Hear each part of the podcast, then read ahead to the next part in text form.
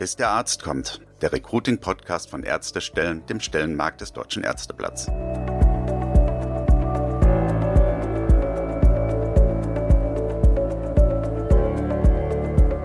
Herzlich willkommen zur nächsten Folge von Bis der Arzt kommt, dem Recruiting-Podcast von Ärztestellen, dem Stellenmarkt des Deutschen Ärzteblatts. Ich bin Stefanie Hanke, Online-Redakteurin bei Ärztestellen.de und wir sprechen heute über das Thema Zielgruppen sich mit der Zielgruppe beschäftigen. Darüber haben wir hier im Podcast schon oft gesprochen und es ist natürlich insgesamt ein viel gehörter Satz im Recruiting und ein gern formulierter Rat an Recruiterinnen und Recruiter. Ganz egal, um welches Profil es sich handelt. Das kann das Handwerk sein, das kann die Pflege sein oder natürlich auch Ärztinnen und Ärzte. In der Zielgruppenanalyse, so scheint es, steckt der Schlüssel zum Erfolg. Heute wollen wir dieser Formulierung mal auf den Grund gehen. Was bedeutet es, sich mit der Zielgruppe der Ärztinnen und Ärzte auseinanderzusetzen? Welche Fragen sollte man sich schon im Vorfeld stellen für die Auswahl des passenden Recruiting-Kanals und beim Verfassen der zielgenauen Stellenanzeige? Das Motto für diese Folge ist keine Theorie, sondern ganz viel Praxis und natürlich einige Beispiele. Bei mir im Studio ist heute wieder Konstantin Degner, unser Ärztestellen-Recruiting-Experte, und der hat dazu ganz viel zu sagen. Bis der Arzt kommt. Tipps von unseren Recruiting-Experten. Ja, hallo Konstantin, schön, dass du heute wieder hier bei uns bist. Erzähl mal, warum ist es wichtig, sich im Rahmen des Recruitings genau auch die Zielgruppen anzuschauen? Ja, hallo Stefanie. Schön, dass ich auch wieder dabei sein darf. Auch herzliches Willkommen und hallo an unsere Zuhörerinnen und Zuhörer. Und ja, um auf deine Frage einzugehen, warum ist die Zielgruppenanalyse beim Recruiting wichtig, würde ich vielleicht nochmal auch allgemein auf das Thema der Zielgruppenanalyse zu sprechen kommen, weil es ist ja nicht nur im Recruiting wichtig. Also immer wenn ich irgendwie eine Botschaft zu vermitteln habe oder eine bestimmte Person erreichen möchte, ja, muss ich ja was über diese Person, über diese Zielgruppen wissen. Also ich nehme jetzt mal ein Beispiel. Wenn man sich das Vorabendprogramm von ARD und ZDF anschaut, dann sieht man da recht viel Reklame. Ich nenne es mal ein Beispiel Grano Fink, oder Treppenlifte. Also wir bekommen jetzt kein Geld für Granofink, weil wir Granofink nennen, aber ich sag's jetzt nur mal. also Granofink und Treppenlifte. So, das scheint ja eben dann halt so zu sein, dass sich diese Hersteller der Produkte Gedanken gemacht haben und Analyse gemacht haben und sehen, okay, unsere Zielgruppe und potenzielle Käufer für diese Produkte, die finden wir im Vorabendprogramm, die schauen sich das Vorabendprogramm von ARD und ZDF an, also machen wir dort Werbung. So, also du siehst, es ist nicht nur ein Recruiting-Thema, es gilt ja für viele Anwendungsbereiche, dass das Thema Zielgruppenanalyse letztendlich wichtig ist, immer dann, wenn ich eine Botschaft habe und die irgendwie verbreiten möchte, dass eben halt auch die richtigen Leute diese Botschaft zu hören bekommen. Und genauso ist es letztendlich im Recruiting. Also es geht ja darum, dass man als Unternehmen, als Klinik, als Recruiter seine Recruiting-Bemühungen effektiv gestaltet, um halt letztendlich dann den bestmöglichen Kandidat oder Kandidatin für die offene Stelle zu finden.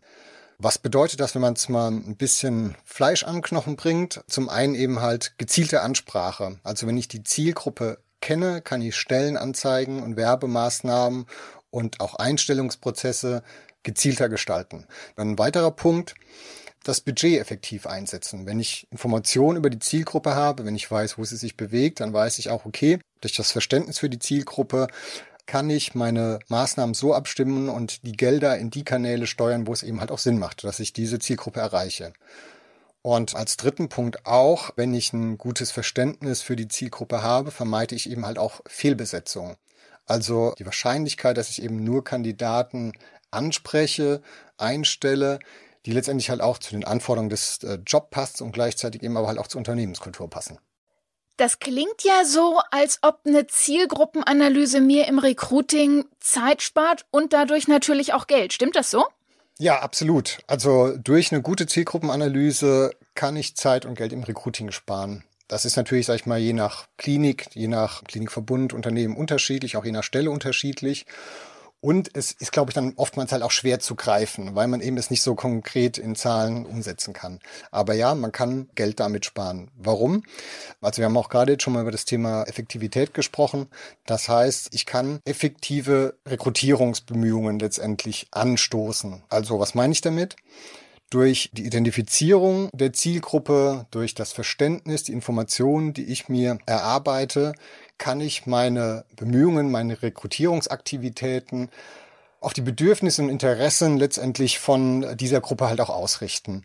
Das kann eben halt sein, ja, wir haben schon mal gesprochen über gezielte Werbekampagnen, auf spezifische Jobportale, spezifische Fachmedien zu gehen und so weiter, um mich auf Plattformen und Kanäle zu konzentrieren, wo ich eben halt die höchste Wahrscheinlichkeit habe, dass ich diese Zielgruppe erreiche. Dann auch eine Reduzierung der Bewerbung von ungeeigneten Kandidaten.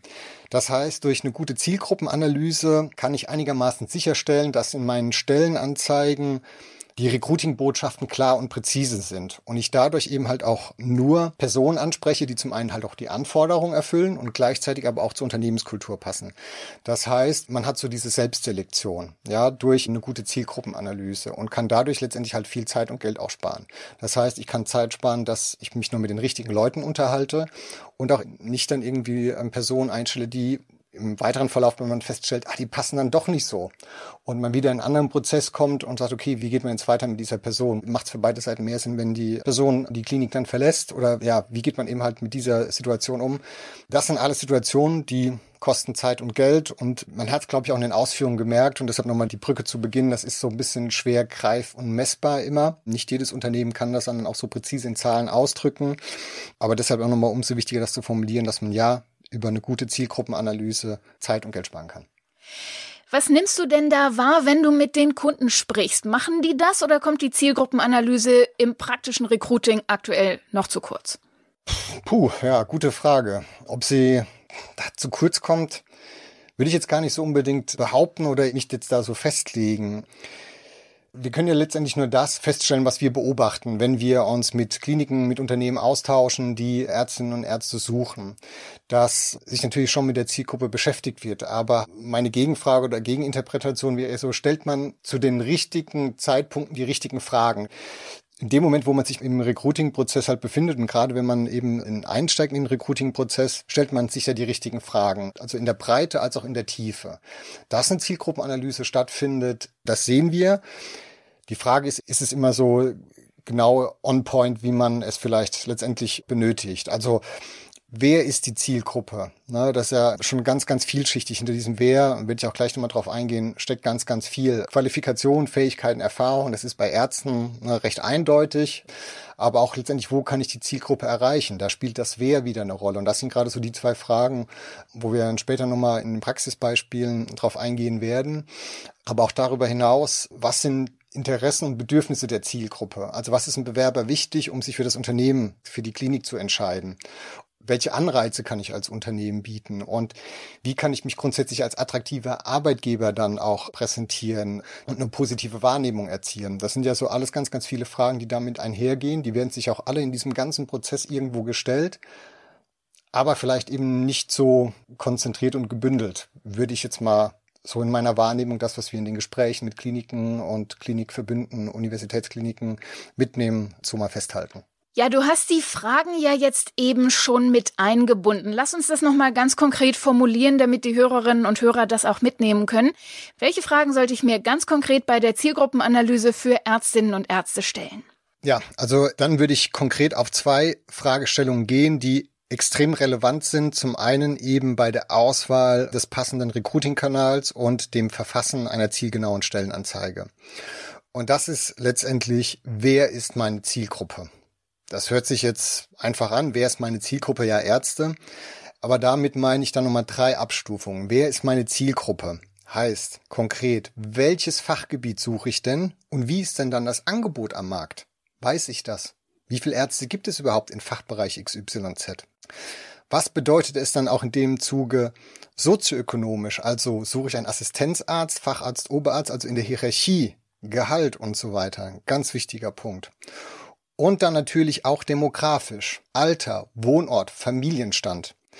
Aufgrund dieser ganzen Faktoren stellt sich dann eben eine Persona heraus, die höchstwahrscheinlich fest im Leben steht und irgendwo zwischen 30 und 45 ist, dann ist das eine andere Situation, da muss ich eine andere Ansprache, andere Mittel wählen, als wenn es vielleicht um einen Assistenzarzt geht oder vielleicht um einen Chefarzt. So, diese eine wichtige Frage, wer ist meine Zielgruppe? Welches Fachgebiet? Wie ist dort das Angebot am Markt? In Bezug sozioökonomisch, Hierarchie und Gehalt und demografisch, Alter, Wohnort, Familienstand. Und nach dieser Frage, wer ist meine Zielgruppe? Die Antworten daraus ergeben dann die nächste Frage, wo erreiche ich diese Zielgruppe? Und das sind die zwei wichtigsten Fragen letztendlich, wenn es eben halt um den Einstieg geht und die Fragestellung halt zum Thema, wo erreiche ich sie denn und wer ist sie überhaupt? Ja, danke, dass du das nochmal konkret gemacht hast. Ich würde jetzt gerne noch konkreter werden und direkt mit einem Praxisbeispiel weitermachen. Ich stelle mir vor, ich bin Rekruterin und ich suche einen Facharzt oder eine Fachärztin für Kinder- und Jugendmedizin und zwar in Bielefeld. Was bedeutet das jetzt? Wie ist da die Situation am Markt? Okay, gutes Beispiel. Was glaubst du denn, wie hoch ist die Anzahl der berufstätigen Ärzte in Deutschland im Bereich Kinder- und Jugendmedizin? Also ich weiß aus der Statistik, es gibt ungefähr 400.000 berufstätige Ärztinnen und Ärzte in Deutschland für alle Fachrichtungen. Aber wie viele davon sind jetzt Kinder- und Jugendmedizin, ist schwer zu sagen. Ich würde vielleicht mal schätzen, ungefähr fünf Prozent, dann wären wir bei 20.000. Also Deine Reaktion ist so genau auch eins zu eins die Kopie dessen, was wir auch immer in den Gesprächen wiedergespiegelt bekommen. Es gibt ein Gesamtverständnis, dass es eine begrenzte Anzahl von Ärzten in Deutschland gibt, 400.000.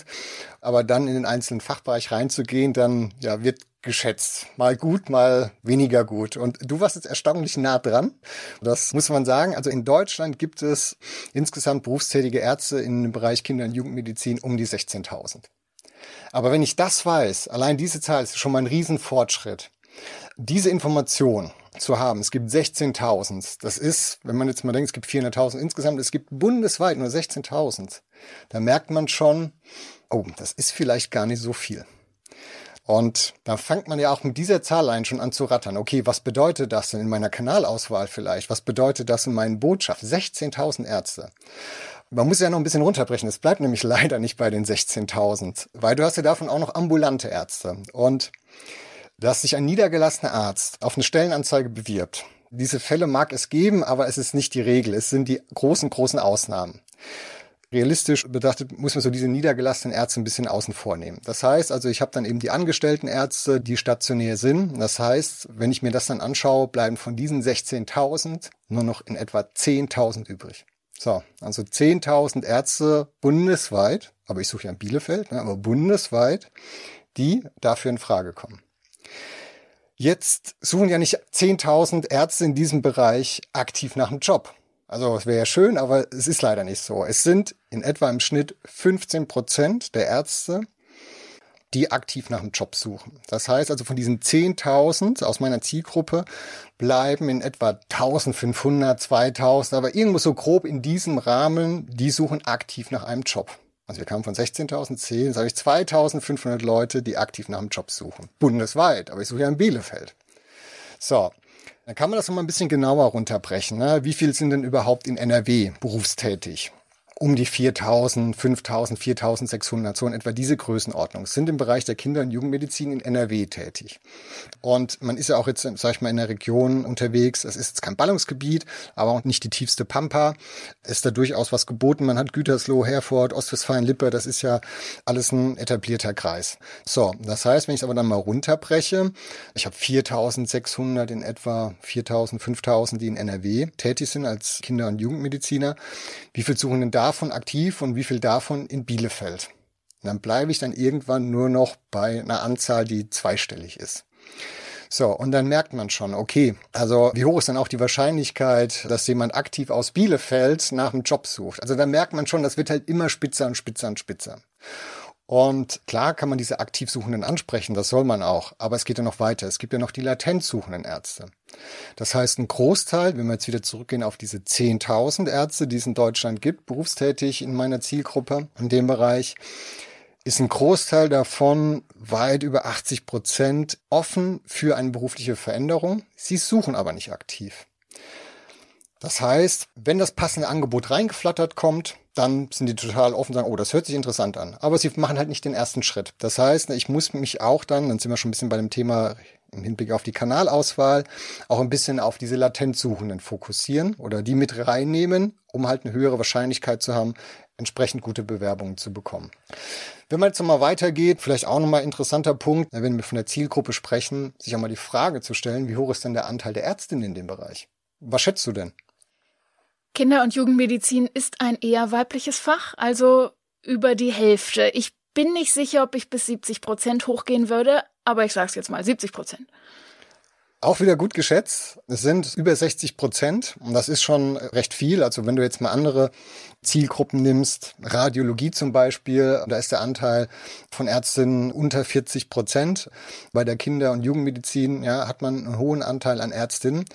Aber dann ist man auch schon wieder bei dem nächsten Thema der Botschaften. Sagen, okay, wenn ich das weiß, dann macht es ja vielleicht auch Sinn, meine Stellenanzeige, meine Botschaften so zu verpacken, dass ich auch eben diese Zielgruppe anspreche. So. Und dann kann man das auch nochmal weiter runterbrechen, eben halt auch auf die Altersstruktur. Wie ist denn die Altersverteilung? Kann man sich die Zahlen anschauen? Lass uns doch mal die letzte Schätzfrage machen, wenn wir gerade dabei sind. Was glaubst du, wie hoch ist der Anteil bei Kinder- und Jugendmedizin von Ärztinnen und Ärzten unter 40 Jahren? Das ist ja leider in allen Fächern problematisch, dass viele Ärztinnen und Ärzte deutlich älter sind, in Richtung Rente gehen so langsam. Ich taste mich langsam vor. Und wenn du sagst unter 40, muss man natürlich auch sagen, da haben wir auch Leute, die noch als ohne Fachbezeichnung laufen, weil sie noch in der Weiterbildung sind und in Zukunft diese Facharztbezeichnung tragen werden, aber sie tun es noch nicht. Es sind weniger als 20 Prozent. Okay, Chapeau. ja, es sind äh, in der Tat so um die 15, 16 Prozent. Wenn man sich das jetzt mal anschaut, also das ist ein bisschen so wie eine, ich sag mal, wie so eine Schatzkarte, diese ganzen Informationen. Ich habe so jetzt ganz, ganz viel Informationen gesammelt. So, also am Anfang, gut, wussten wir, es gibt 400.000 Ärzte in Deutschland. Jetzt wissen wir, meine Zielgruppe, wenn ich das runterbreche, die Angestellten, die ich ansprechen kann, sind 10.000. Davon suchen irgendwie 2.000 aktiv. Konkret in Bielefeld ist die Anzahl zweistellig. Ich weiß, wie hoch der Anteil der Ärztinnen ist. Ich weiß, die Altersstruktur ist 16 Prozent, sind unter 40 Jahren. Das sind das so ganz, ganz viele kleine Indizien, wo ich jetzt dann sagen kann und dann den nächsten Schritt machen kann. Okay, was würde das denn jetzt bedeuten in meiner Kanalauswahl? Was würde das bedeuten in meinen Inhalten, in meinen Botschaften? Facharzt Kinder- und Jugendmedizin hattest du gesucht. So. Da gibt's auch Zahlen und Statistiken für. Wie hoch ist das Durchschnittsalter von Fachärzten? Und diese Person, ich skizziere jetzt mal eine Person, das ist jetzt so ein bisschen quick and dirty, aber ich denke jetzt mal, wird es ganz gut treffen. Aber die Persona, die du suchst, die wird höchstwahrscheinlich, rein statistisch, irgendwo zwischen 35 und 45 Jahre alt sein. Das bedeutet, in der Regel, wir reden immer von statistischen Mittelwerten, in der Regel ist diese Person irgendwo fest verankert, hat irgendwo den Lebensmittelpunkt, hat Kinder, Familie, Häuser und, und, und, Verpflichtungen, fest angekommen. Jetzt suche ich in Bielefeld. Das heißt, meine Stellenanzeige muss ja auch schon so attraktiv sein, dass sich jemand dazu bewegt, überhaupt sagen, ey, das hört sich so toll an, neue Perspektiven, für meine Familie gut, für mich gut, für alle gut. Ich bewerbe mich da jetzt. Ich kann mir das vorstellen, jeden Morgen aufzustehen und dahin zu fahren. So. Man muss vielleicht jemanden auch dazu bewegen, dass er einen Umzug machen muss. Allein das kann man halt aus so Zahlen irgendwie hoffentlich greifbar machen. Also ich bemühe mich, hier es greifbar zu machen. Und eben dann auch auf die Kanalauswahl zu schauen. Ja. Wenn wir jetzt halt mal schauen, ne, in NRW um die 4000, 5000 Ärzte in diesem Bereich, die da unterwegs sind. Wir haben die Altersstruktur, die vorliegt, Facharzt. So. Es geht nie um Garantien, es geht ja immer um Wahrscheinlichkeiten. Welche meiner Bemühungen hat die höchste Wahrscheinlichkeit, dass sich der passende Arzt oder Ärztin bei mir bewirbt? Und dann müssen wir halt dann, wenn wir über die Kanalauswahl halt dann auch das Thema uns anschauen, okay, wo treiben sich die Ärzte rum? Wo erreiche ich sie denn? So, gut, jetzt ist das hier der Podcast von Ärztestellen, dem Stellenmarkt vom Deutschen Ärzteblatt. Aber warum gibt es denn diesen Stellenmarkt? Warum machen wir das? Woche für Woche bekommen 390.000 Ärzte das Ärzteblatt nach Hause, kostenfrei. Letzte Studie aus 2021. 92 Prozent der Ärzte lesen den Stellenmarkt im deutschen Ärzteblatt regelmäßig. Wir haben auf unserem Online-Netzwerk über sieben Millionen Klicks pro Monat. Die zweitmeist besuchte Seite im deutschen Gesundheitswesen. Die Wahrscheinlichkeit, wenn ich jetzt eins und eins zusammenzähle, hm, da könnte vielleicht meine Zielgruppe unterwegs sein, die ist nun mal recht hoch.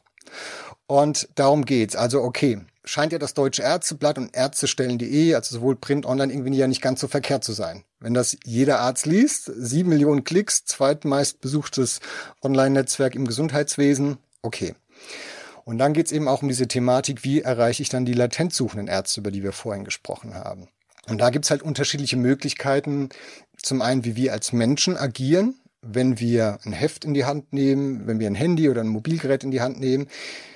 Da spielt zum einen die Psychologie eine Rolle, aber eben halt auch die Maßnahmen, die wir im Hintergrund ergreifen. Und jetzt meine Empfehlung für diese Stelle wäre eine Kombination aus einer Printstellenanzeige zum Beispiel eine Teaser-Anzeige in Verbindung mit einer Online-Anzeige, wo wir noch ein entsprechendes Targeting draufsetzen über Social-Media-Kanäle und so weiter, um eben halt auch die latent suchenden Ärzte anzusprechen. Also wenn jemand irgendwie auf der Arbeit im Zug sitzt, auf der Toilette das Handy liest, es sucht nicht aktiv, aber wir wissen, wo sie sich bewegen. Unser Online-Marketing targetiert die Ärzte. Wir wissen sehr, sehr viel über die Zielgruppe, wo sie sich bewegen und dann wird diese Stellenanzeige proaktiv ausgespielt, ohne dass dieser Arzt jemals selber aktiv eine Suche gestartet hat.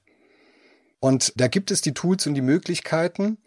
Ja, natürlich sind das dann nicht die preiswerten Produkte, aber auch nicht immer die teuersten Produkte. Es kommt eben darauf an, und das wollen wir ja. Wir wollen Kliniken dabei helfen, die passenden Ärztinnen und Ärzte für ihre offene Vakanz zu finden und gleichzeitig sollen Ärztinnen und Ärzte über uns ihren Traumjob finden. So, wir wollen beide Parteien zusammenbringen.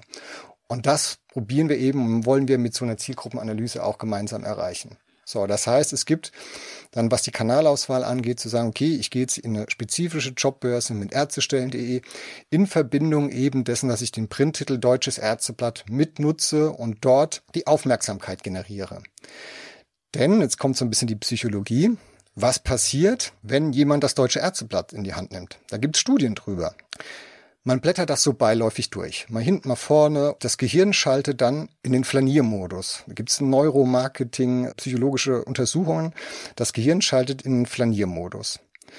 Und in diesem Flaniermodus ist das Gehirn entspannt und nimmt Inhalte ganz anders wahr und ganz anders auf. Und in diesen zwei Sekunden der beiläufigen Wahrnehmung kann eine Stellenanzeige immer noch eine Botschaft vermitteln. Und das gelingt sehr gut. Das heißt, über die Printstellenanzeige Reichweite zu generieren. Ja, und wenn man jetzt immer mal diese Stelle nimmt, ich mache eine Stellenanzeige, mit einem QR-Code, ich teaser das ganze Thema in Print an, ich hole mir darüber die Reichweite und konvertiere dann den passenden Kandidaten über online. Wir verbinden das Ganze, wir machen es ein bisschen crossmedial. Der QR-Code funktioniert seit Corona wieder sehr, sehr gut. Und das funktioniert, das können wir tracken sehr, sehr gut. Man holt über Print die Reichweite, konvertiert dann denjenigen, führt ihn in ein Online-Angebot und konvertiert ihn dann entsprechend in eine Bewerbung. Und das können wir mit unterschiedlichen Maßnahmen tun. Und dann ist das zielgerichtet. Das ist nicht die preiswerteste Maßnahme, aber auch nicht die teuerste Maßnahme. Es geht ja immer ein gutes, effektives Mittel dafür zu finden. Und das jetzt eben halt mal allein, wenn man sich das Thema Kanalauswahl anguckt bei dem Thema Kinder- und Jugendmedizin und eben halt die passenden Inhalte dann noch zu schnüren, um diese Zielgruppe zu erreichen. Ja, danke schon mal für diese ganzen praktischen Ausführungen. Du hast jetzt schon viel gesagt zum Thema, über welche Kanäle erreiche ich die Kandidatinnen und Kandidaten, die für meine zu besetzende Stelle interessant wären. Was mich jetzt auch noch interessiert ist, wie wirkt sich das denn auf die Gestaltung und die Inhalte der Stellenanzeige aus? Genau, also die Informationen, die ich dann zusammengetragen habe, sollten mir dann so das Rüstzeug geben, um halt auch dann die Stellenanzeige eben passend zu formulieren. Also wie wir bei diesem Beispiel der Kinder- und Jugendmedizin hatten, Thema, okay, wo wird höchstwahrscheinlich irgendwie die Persona, die Altersstruktur sein, welche Botschaften ich da mitgeben muss, dass auch für Familien interessant ist, die Bauplätze sind hier günstig, man kann hier gut wohnen, es gibt diverse Möglichkeiten. Das Naherholungsgebiet ist um die Ecke. Man kann viel Freizeitaktivitäten machen. Der Weg in die nächste Großstadt ist gut. Also so ganz, ganz viele Begleitinformationen mitzugeben.